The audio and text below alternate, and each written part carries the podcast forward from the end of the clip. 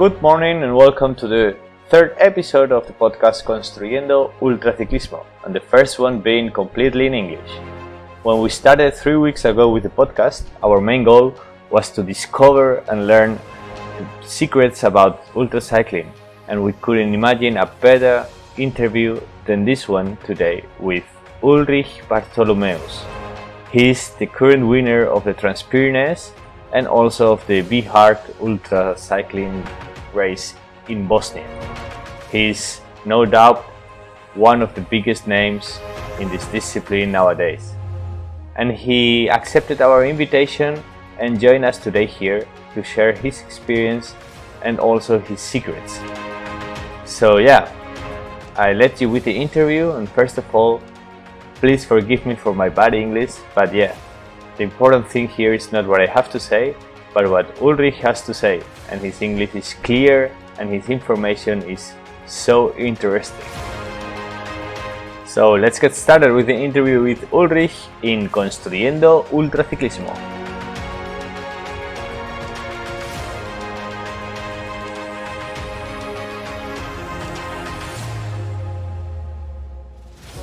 So, thank you very much, Ulrich, for having us here, for being our special guest today in this third episode of Construyendo Ultraciclismo, this new podcast from Ciclofactoria. It's for me, it's a pleasure and an honor to have you here, one of the biggest names now in the in the in this sport in ultracycling. How are you doing? Have you recovered already from last week? Thanks, man. Thanks uh, for uh, invitation. And uh, yes, already did uh, some some good progress uh, on recovery. I had uh, already after I arrived um, at the finish of Transpyrenees, um, had some nice rides in the rest of the week um, in Spain, and um, enjoyed the time there. And recovery is making good progress. Yes. Great, because we finished. Well, you finished Transpyrenees one week ago on Tuesday, the 29th. That's right. And now you're back at home. You drive your car from Girona back to to Bayern in Germany. True. So yeah, you had a week to recover. And for people who don't know who Ulrich Bartholmös is, uh, you are going to introduce yourself later. First, let's talk about the Transpyrenees because you are the winner of Transpyrenees 2021 last week you won and you set a new record. A record that you had yourself set two years ago. Mm-hmm. two years ago you did it in an in 50 hours and 46 minutes. Yes. And this year you were able to bring it down to less than two days 47 hours and 38 minutes. That's amazing. Congratulations for that record. Thanks man I was I was with you in the front in the start line. Well, there we were over hundred uh, riders, and yeah, I couldn't see how how you did it during the race because I stayed behind you. I tried to follow you guys the first I don't know ten kilometers, but hey, it didn't look like a thousand kilometers race. It looked like for you guys like a I don't know, like a group ride for us, a Sunday ride. You were, I don't know, 10 in the front or seven people in the front riding so hard. How was that? How, how did you start so, so hard, so fast? Didn't you have in mind that it was a, a thousand kilometer race? Yeah, well, um, it uh, indeed started um, started pretty fast, and um, it felt on the uh, on the first climbs um, it felt more like a one day uh, or one stage race, uh, which you will be finished in uh, something like, uh, I don't know, five, uh, five hours or something. Um, so we were riding um, quite, uh, quite fast and quite hard. Um, the first line, we were a group of um, 10 or, or 12 people um, pushing the, the first climbs. So um, this was uh, this was nice to to set up um, in the morning um, quite fast, but it was uh, very demanding as well. Yeah, for sure. After how many kilometers did the front group split, and you were just four or five of you guys?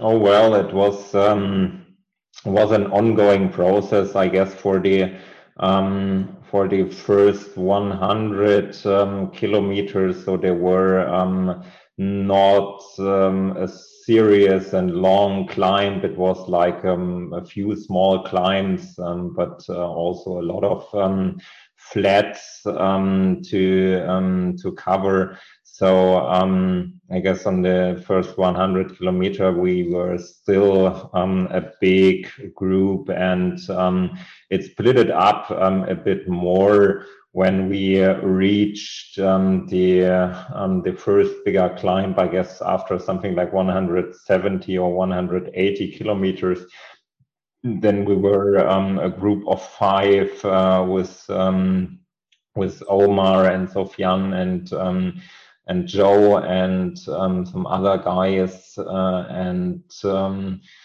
well, then we um, then we split it up um, again, and um, some guys dropped. Um, the the first big um, climb we did um, with the group of five, and in the climbs afterwards, it got selected more and more.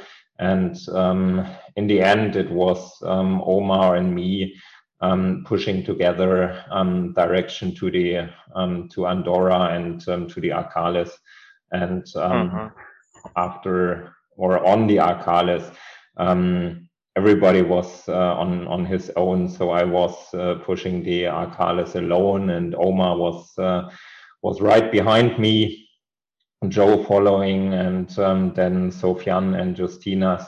So then it was uh, quite separated already. Arcalís was the second big climb in Andorra. Yeah, and a pretty demanding one.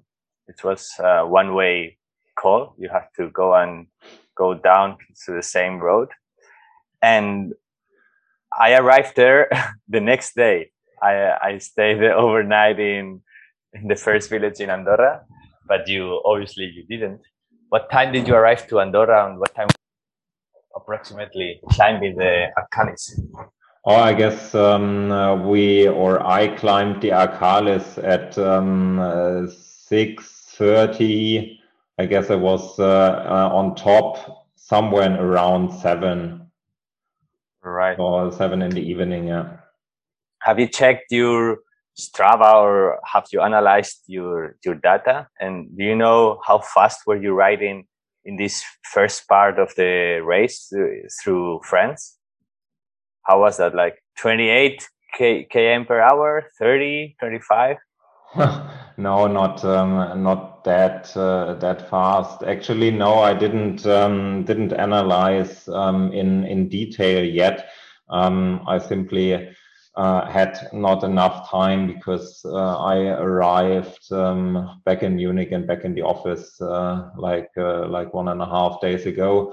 Um, all the other days I was still on the road and enjoying riding the bike. So no time yet uh, to check, but um, anyway, uh, there was was a point of time uh, when I looked uh, to to my Garmin while riding and uh, noticed uh, that we were riding something like 260 watts of um, normalized power within wow. the first 10 hours. So. Um, let's say we pushed it really hard. as I said, as I said, it looked more like a Sunday group ride. Yeah. Wow, 260 watts. Let's talk about watts later. and it, there in Andorra, when it, I arrived to Andorra at nine o'clock at night. Mm-hmm. At that time, you were, I don't know in which call of Andorra, but the second half of Andorra probably. Yeah. And then at 11 p.m. at night, it started pouring down, like yeah. raining hard. Yeah. Uh, that was that made me stop and say, "All right, for you, the day has gone to a has come to an end.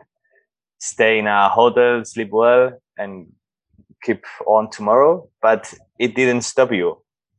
The rain. Uh, how how was it?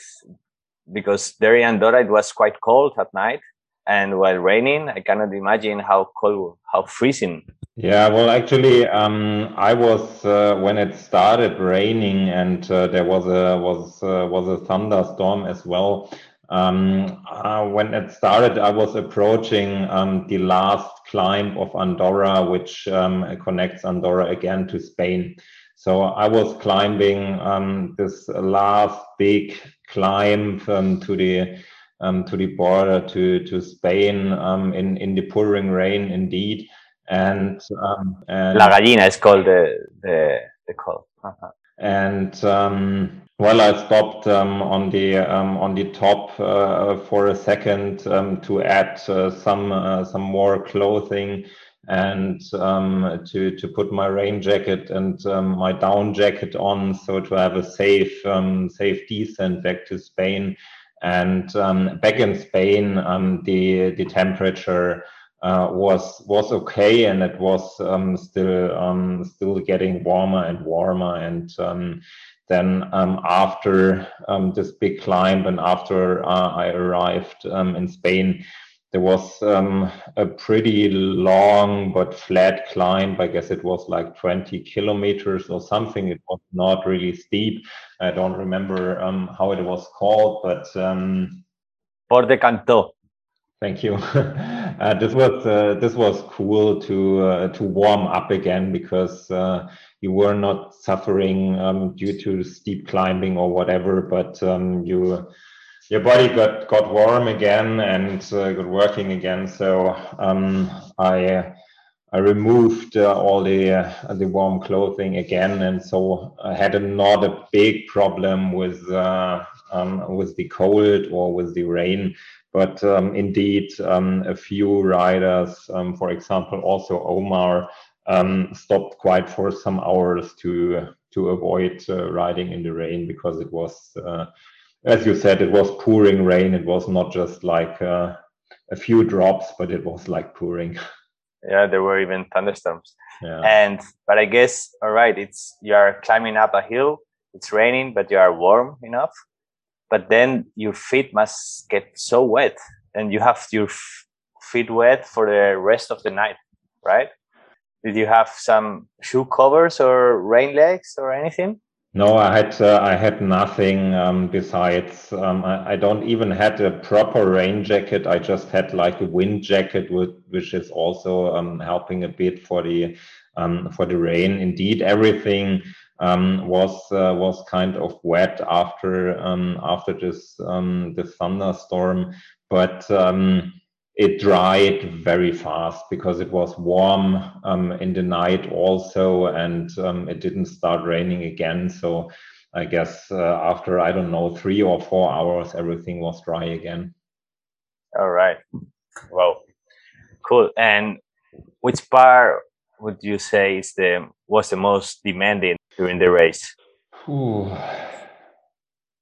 I mean, there, there, there was not uh, not only one hard um, hard part. I would say the the first part uh, of the race uh, to me was pretty uh, pretty hard because um, it was hot already at 9 or 10 in the morning. We had something like 30 32 35 degrees. I don't know and um, we were pushing with this uh, incredible pace and um, yeah you you are like motivated uh, to go with the other guys and uh, don't want let them go and um, stuff like this. So this one um, was uh, was pretty demanding. Um, the the second thing um, was this night in the um, in the pouring rain. Um, the the second day was um, was kind of okay because it was was a bit cloudy and was not too hot. Um, and um, just uh, just in the in the late afternoon of the second day, um, when I was like on on kilometers 600 or 700 at um, at Jaca. Um, it got um, pretty hot again in the evening.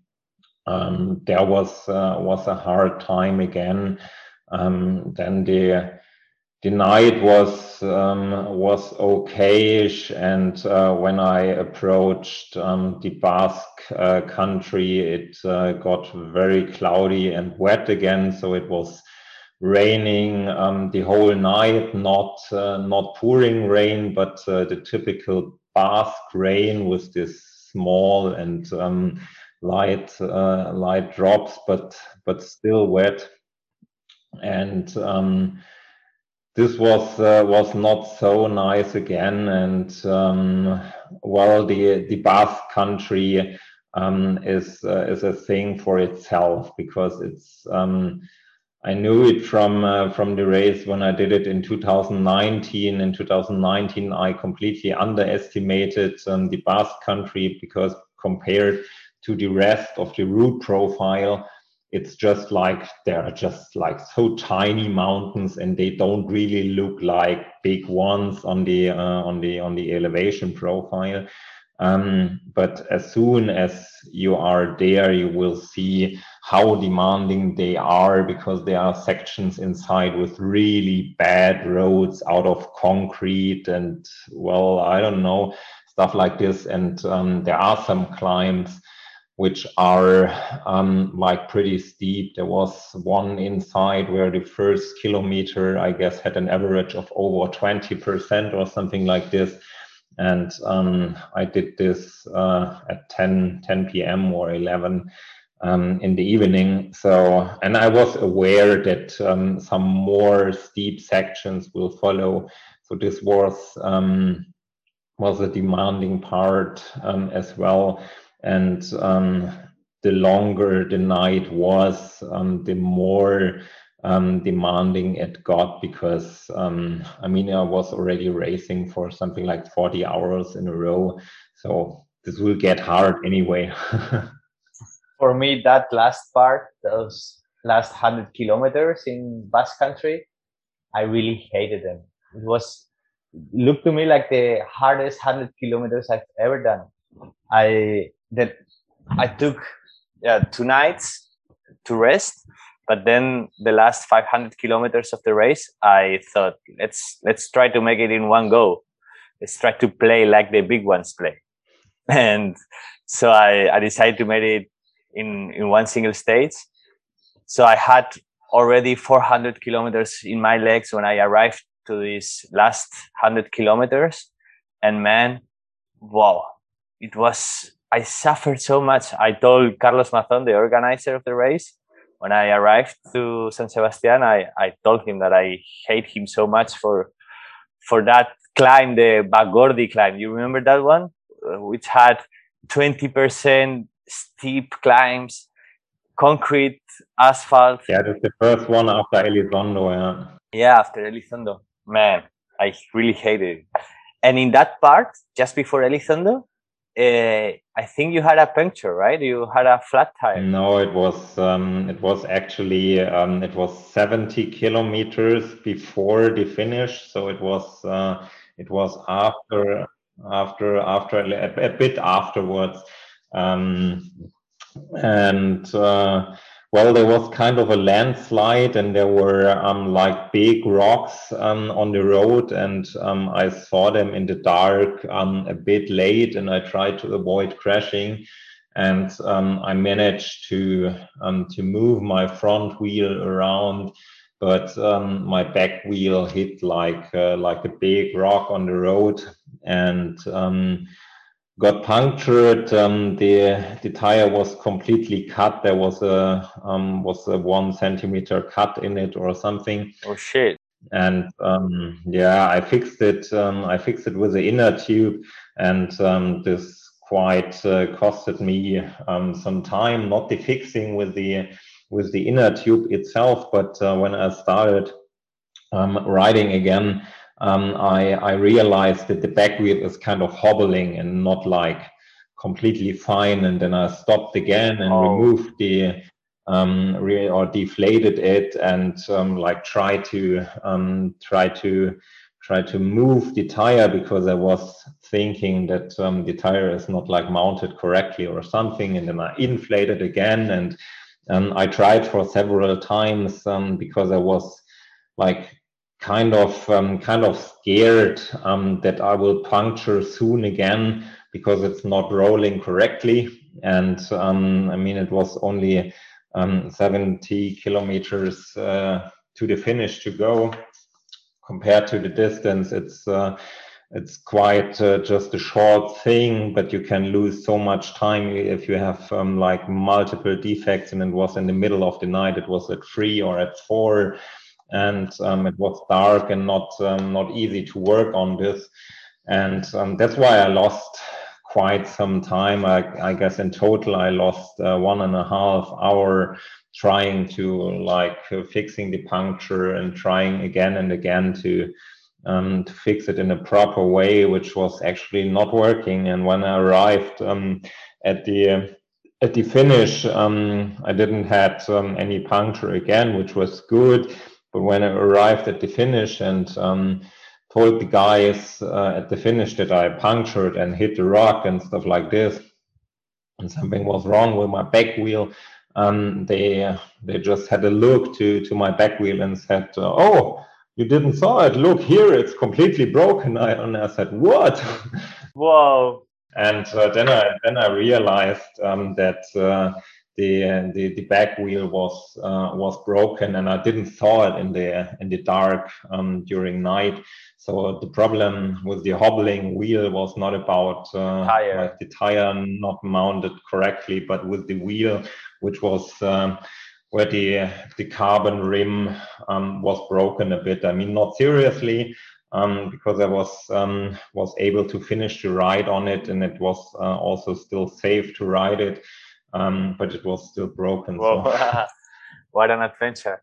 So, how much time did you stop in total in the thousand kilometers? Two hours? Um, no, I guess um, I guess my total um, stop time was uh, about four hours. Four hours. Yeah, my I have it here. Um, my riding time was uh, 30, 40, 43 hours and 34 minutes, and um, my complete time was, uh, as you mentioned in the beginning, 47 hours and um, 35 minutes. All right. So um, four hours and one minute. Four hours and one minute of rest. From those, one and a half hours were trying to fix the, the wheel. Yeah. So you you so actually like two and a half hours of resting and uh, stopping for resupply and stuff like this. Yeah. When I yesterday through the social media from Ciclofactoria, I announced that we were having this interview today, and I asked people to to make questions if they if they wish. Mm-hmm. And there were many questions. Most of them are repeated, and the most repeated one is how the hell you make it to stop so little? I mean, if you were a human, which I actually doubt you are, uh, people like us, we need to to go to toilet, we need to drink, to get drink, to, to find fountains or water sources. We need to to buy food to eat, maybe stretching the legs a bit, taking our ass away from the saddle, which kind of hurts after so many kilometers. But that doesn't really look possible in just two and a half hours. How do you do it? Well, it's um, it's a lot about um, about uh, discipline, and um, if you are on the bike, and um, if you spend, I mean, you have you have a lot of time to think about things and um, if you start thinking what you really, really need from the things you um, you mentioned before, and um, then you can try to to figure out if you need to stop for it or if you like can do it on the bike. So what uh, what I actually do is um, to to think about um, those things which I really need and I try to combine them. So not like to stop on the next fountain to, to refill one bottle, but um, I wait um, one and a half bottle is empty and then I refill both of them. And ideally, um, I combine it, for example, with a stop on a gas station and not just refill bottles, but also like buy a bit of food or whatever.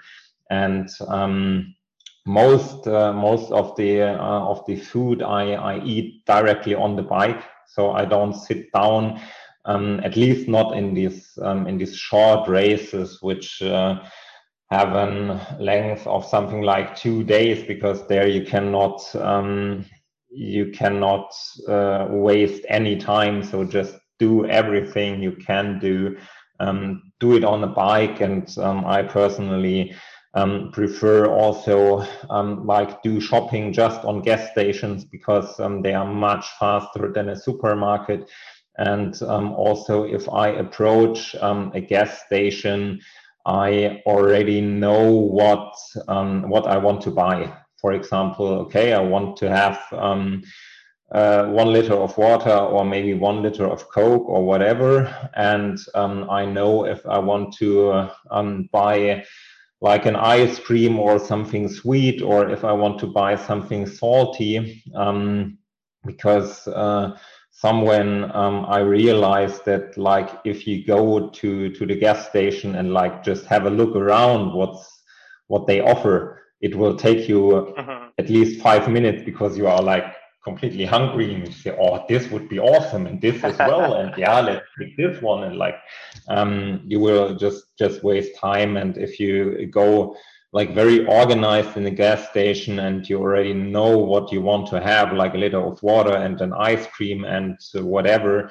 um, then you can like just go straight in, take the bottle, take the ice cream, take this and this, and then leave and then it's a matter of uh, something like uh, two or three minutes, whatever, um, and you will be back um, on a bike again. And um, I already um, like like optimized uh, my my stops kind of um, that I, I, I don't sit down or anything, but uh, just do whatever I need and then directly continue. And this is pretty efficient. Uh-huh. Cool. That's real German efficiency. And when the when you started the race, did you have much food on you, or because I saw you had in your back pocket you had some Kinder chocolates, but was that all you had, or you had also salty things? No, I had um, the the whole frame bag. Um, typically, I have enough food um, to um, to to to survive the first day because on the first day um, I don't or if you see how how fast we we started there is not even a chance um, to have a stop on a gas station to buy food. Then you already lose or uh, lose a lot of time. So um, my strategy often is like to carry enough food for the first day um, in terms of water or drinks. Um, you cannot do it, so everybody has to stop to refill bottles, but just take something like 30 seconds or something. Um, it doesn't matter, but um, I try to avoid um, bigger shopping trips um, on the first day, or at least in the first 12 hours. And uh, so I carry enough food for for this period of time. Oh, is most of it chocolates or sandwiches and salty things as well? No, the most of it um, is uh, is kind of chocolate or or Haribo or something like this. So mostly most is sweet stuff. Yeah. Hmm. Cool. And how do you do it with the not sleeping? Do you train that? Uh, is something you to you try to make it on the go and if if it works out great and if not then you take a rest or how do you do it? Yeah. Um, in in my opinion um, you you cannot train it. Um, the only thing um, which I did uh, within the within the last years um, is like um, to do it in terms of just ride as long as you can and then you will start to to understand the signals of your body. And um, you will find like signals um, which indicate your boundaries and where you have to like uh, take care that you um, that you don't overstretch it and stuff like this. And um, if you do so and if you listen to to your body carefully, um, you you know um, what you are able to do and um, actually for example, um, when I approached um, the second night, I mean, in the first night for me, it was easy um, not to sleep because I was still like um, like okay. And um, then there was this thunderstorm as well. So if you are like um, if your mind has to work a lot because it's raining and you have to take care of the road and stuff like this um, and uh, so you are not bored at all um, then you will not get that tired um, so soon so first night was okay um, second night, um, for sure, if you are like uh, for 40 hours on the bike, it will get harder. And um, they will be there will be some moments where you think, ah, I'm tired and I have to lay down, lay down. And um, indeed, I was uh, was thinking about um, having at least a, short nap of 15 minutes or 30 minutes or whatever um, in the second night. But um, then this um, this crash happened with the uh, with the rock and the puncture, and um, then you have a lot of um, of adrenaline again in your body, and you are like not bored anymore. You have things to do, like have to take care of the of the tire and hope that everything is fine, and then you are uh, not tired anymore. And uh, if you look to the to the kilometers and see, okay, I have like 50 to to go or 30 to go, it's like it's not worth it to lay down now, and uh, you, you, you just continue, and then the already the happiness appears that uh, you will reach the finish line soon. So you are not tired at all anymore, and uh, you will be able to to push through. But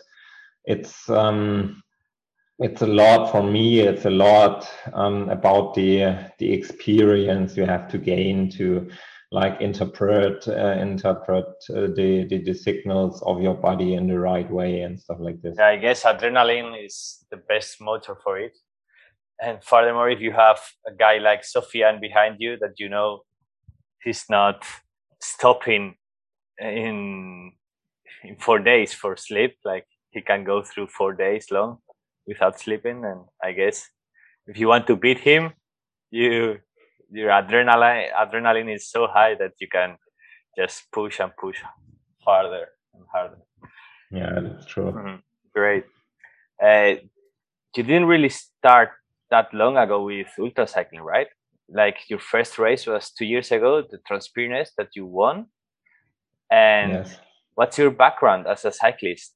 Did you race regular road races before, or how is how is that that you came into this discipline, this ultra cycling sport?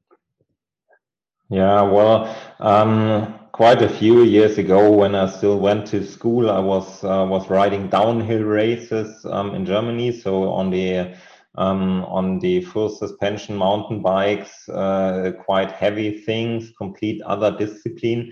Um, then I stopped um, cycling at all because I went for for studies um, in the flatter areas of, of Germany, so no chance for um, for downhill anymore.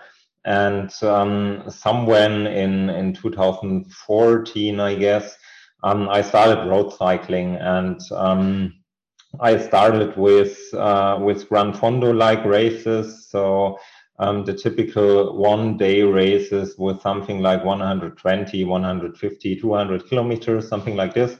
Um, and I mainly did it um, in the in the Alps, so in, in Austria, Switzerland, Italy, and stuff like this.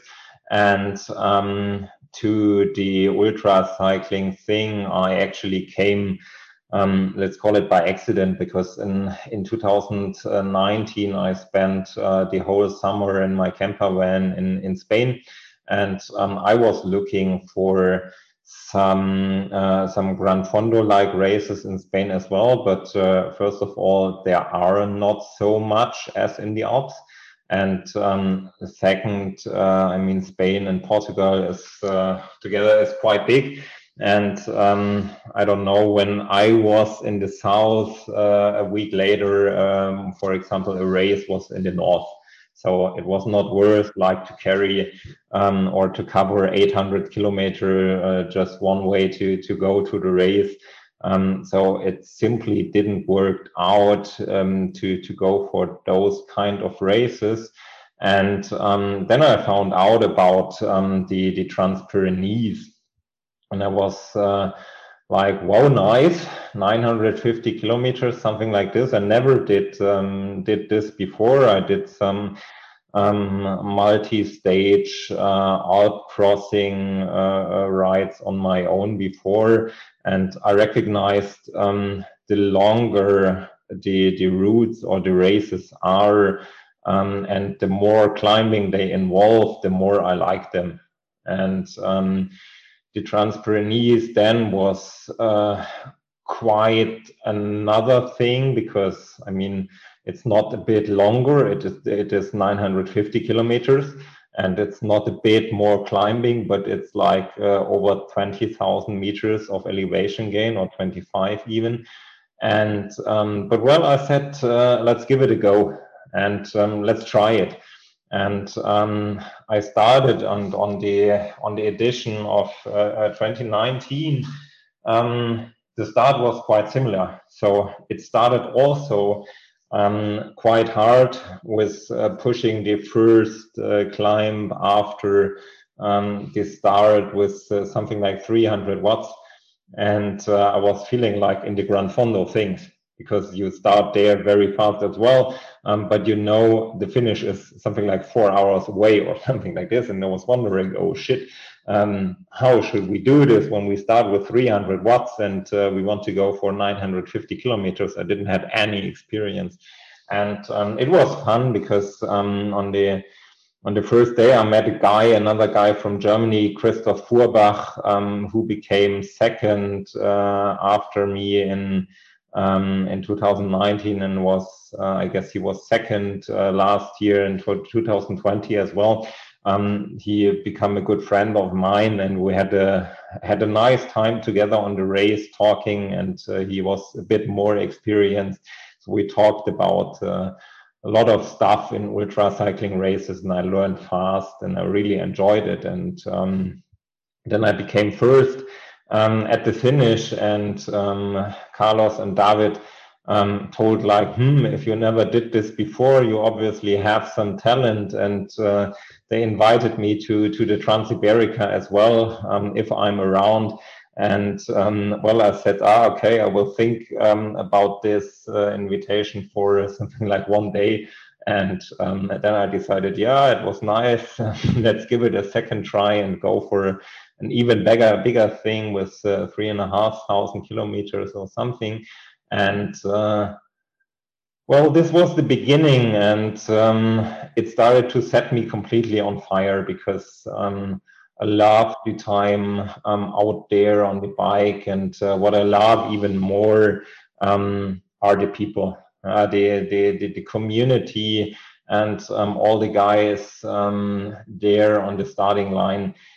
They are kind of special special type of um, of humans, and um, I never met so many great guys before, like on the on the on the yes, ultra cycling. That's community. true, and people there are not for the money because the winner doesn't get not even a, a, a one euro it's not about the money it's about the personal experience about pushing your limits as fast as far as you can and i don't know it's it's i also find it like it's a great community the ultra cycling one mm-hmm. yeah and um, i recognize that um, not even like fighting for the win is the is the most important thing um, but the most important thing is um, kind of um, the time you spend on the road and um, the adventure or the same route and the same stories and uh, the same difficulties you share because you, if you compare it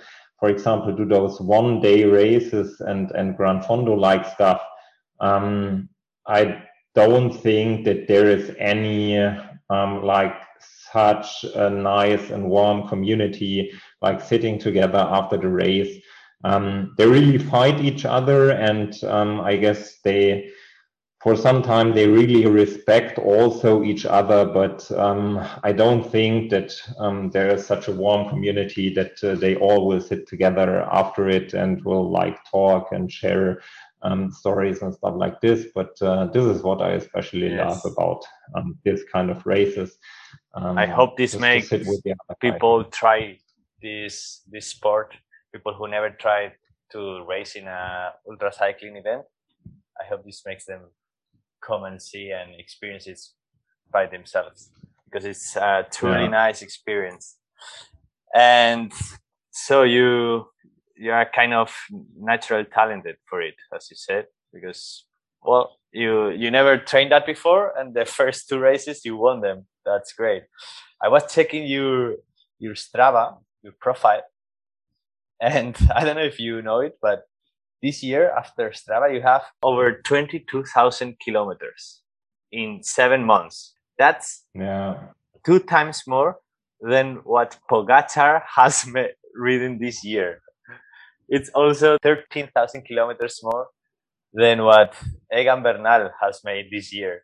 It's incredible. Oh. I mean, you are not a professional rider. Well, I don't know if you if you are. You are sponsored, but no. it's not your main work ultra cycling. You no. you have your own no. business. So how does a normal person fit in a 24 hours day so many hours for cycling or so many kilometers how do you do it you ride in the yeah. morning and in the afternoon every day no, I, I, I typically um, this time this year it's uh, it's a bit messed up because of the bad weather in Germany.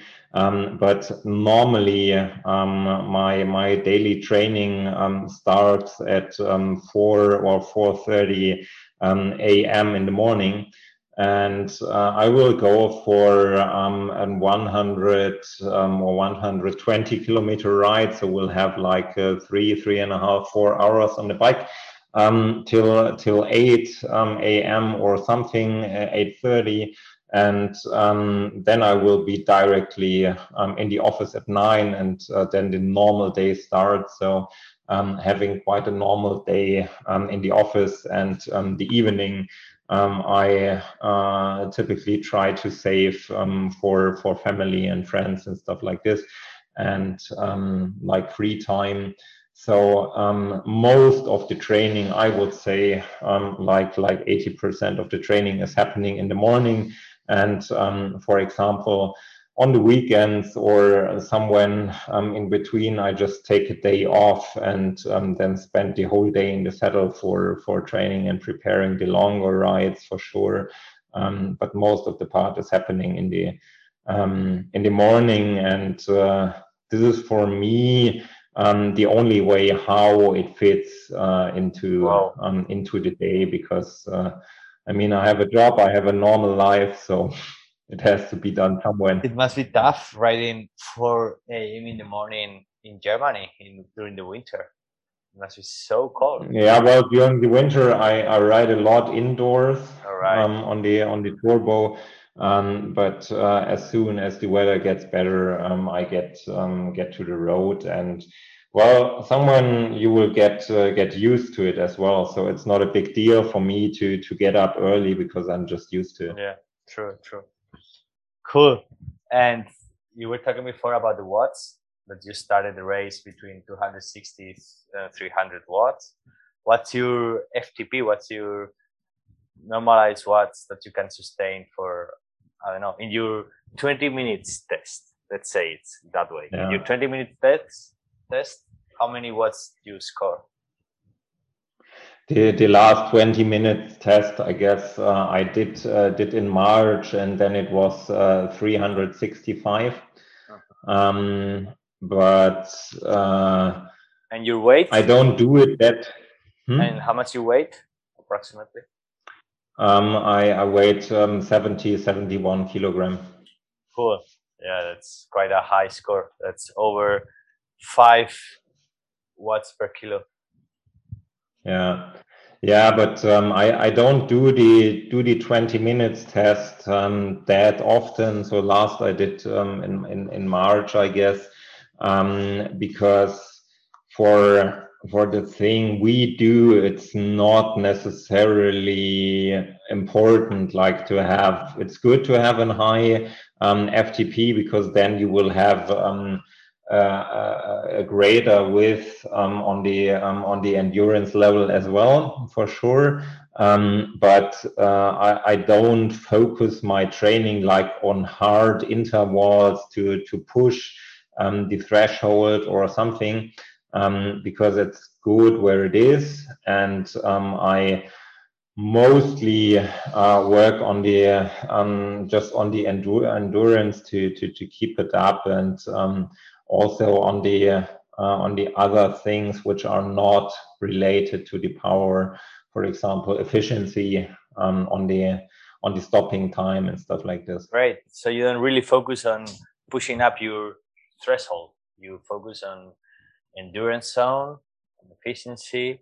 Do you think you can get any better in these areas or you just try now to maintain the level you are at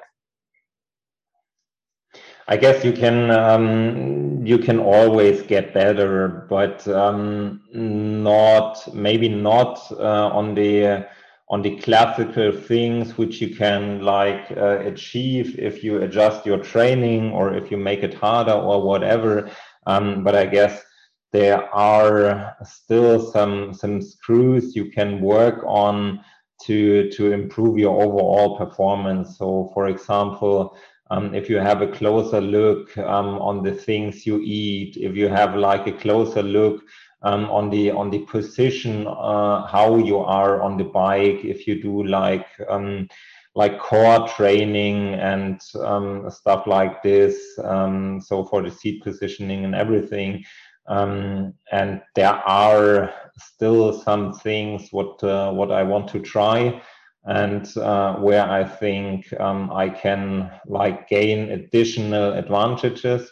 Um, but it's from my point of view, it's not only about um, the pure training, riding more or riding harder um, will not help to like uh, to get even faster. Uh-huh.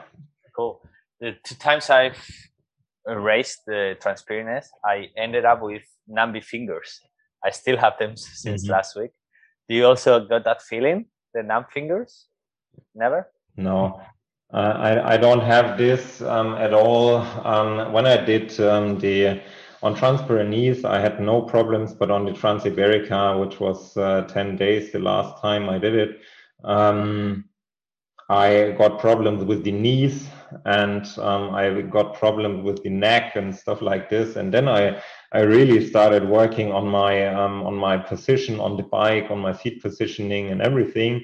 And and I learned a lot about um, my body, a lot about myself, and um, also um, about like having issues uh, with the feet or with the toes or with the fingers um, is often an indicator that um, the, the position on the bike um, is not the correct one because then you have like uh, too much pressure on the hands, on the handlebar.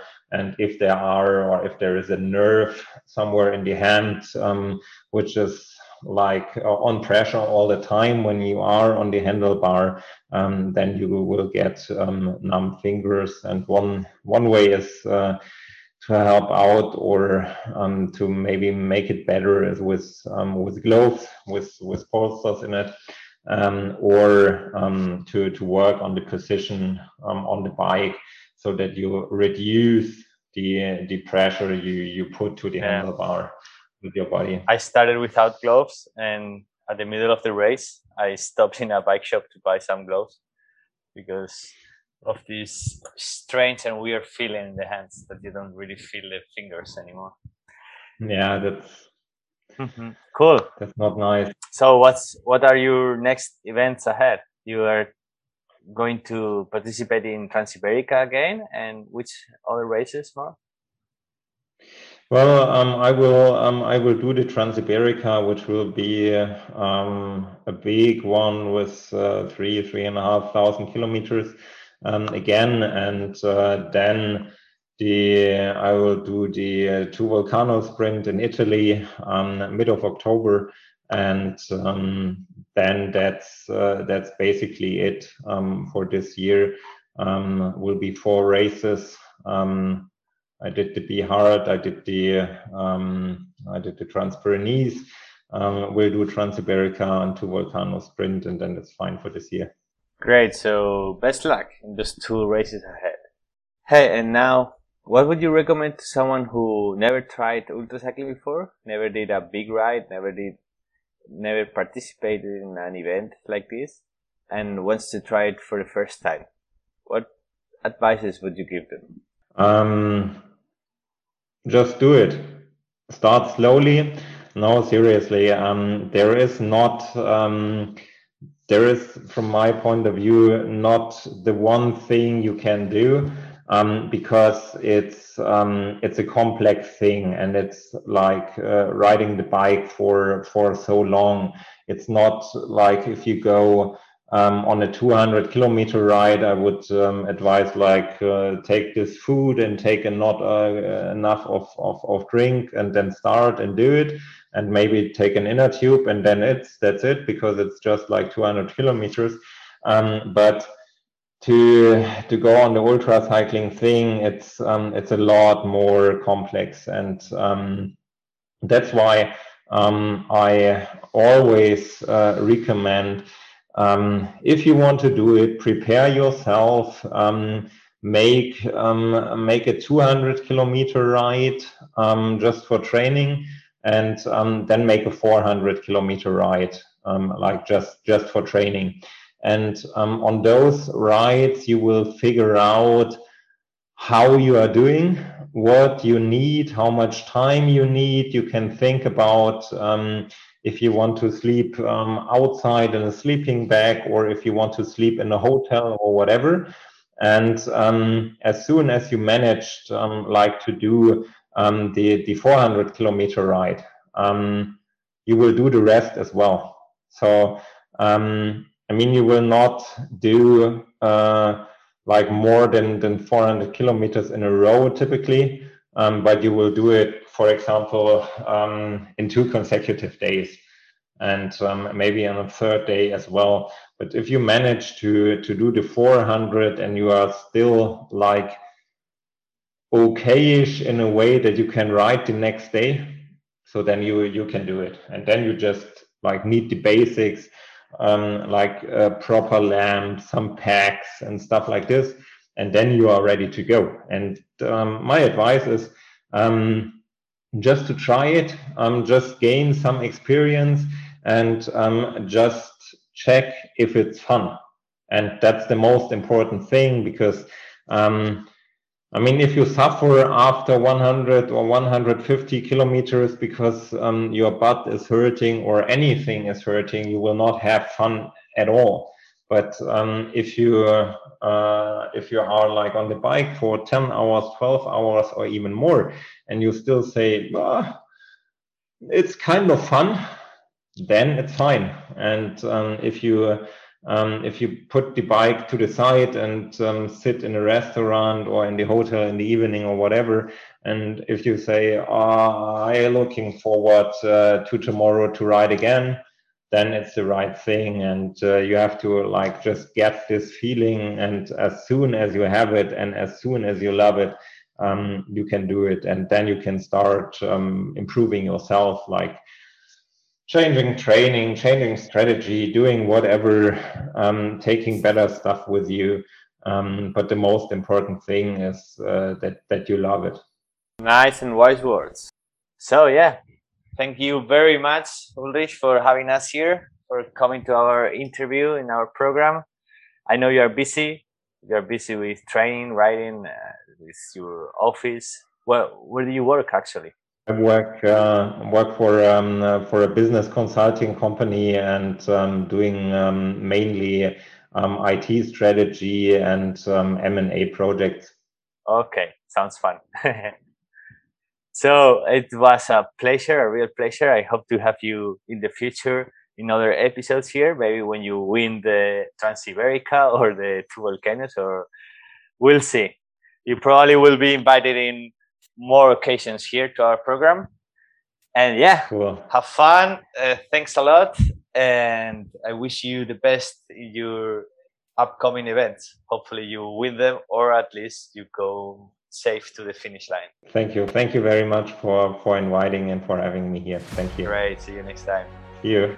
All right, so this was the interview with Ulrich Bartholmös, one of the biggest names, no doubt, in the ultra cycling world nowadays. We hope you enjoyed it and you like it, at least as much as we did. It was a pleasure for us to have him here as a special guest, and we learned a lot from his experience. If you liked it and enjoyed it, we would love if you recommend it to your friends and relatives so that, so that this community gets bigger and bigger every day. We are Ciclofactoria. This is our podcast Construyendo Ultraciclismo. You can follow us in Facebook and Instagram under the name of Ciclofactoria and in the podcast platforms such as Spotify, iVoox, or Apple Podcasts, you can find us under the name of Construyendo Ultraciclismo. We hope you liked it and we hope to hear you soon around. Take care, big hugs.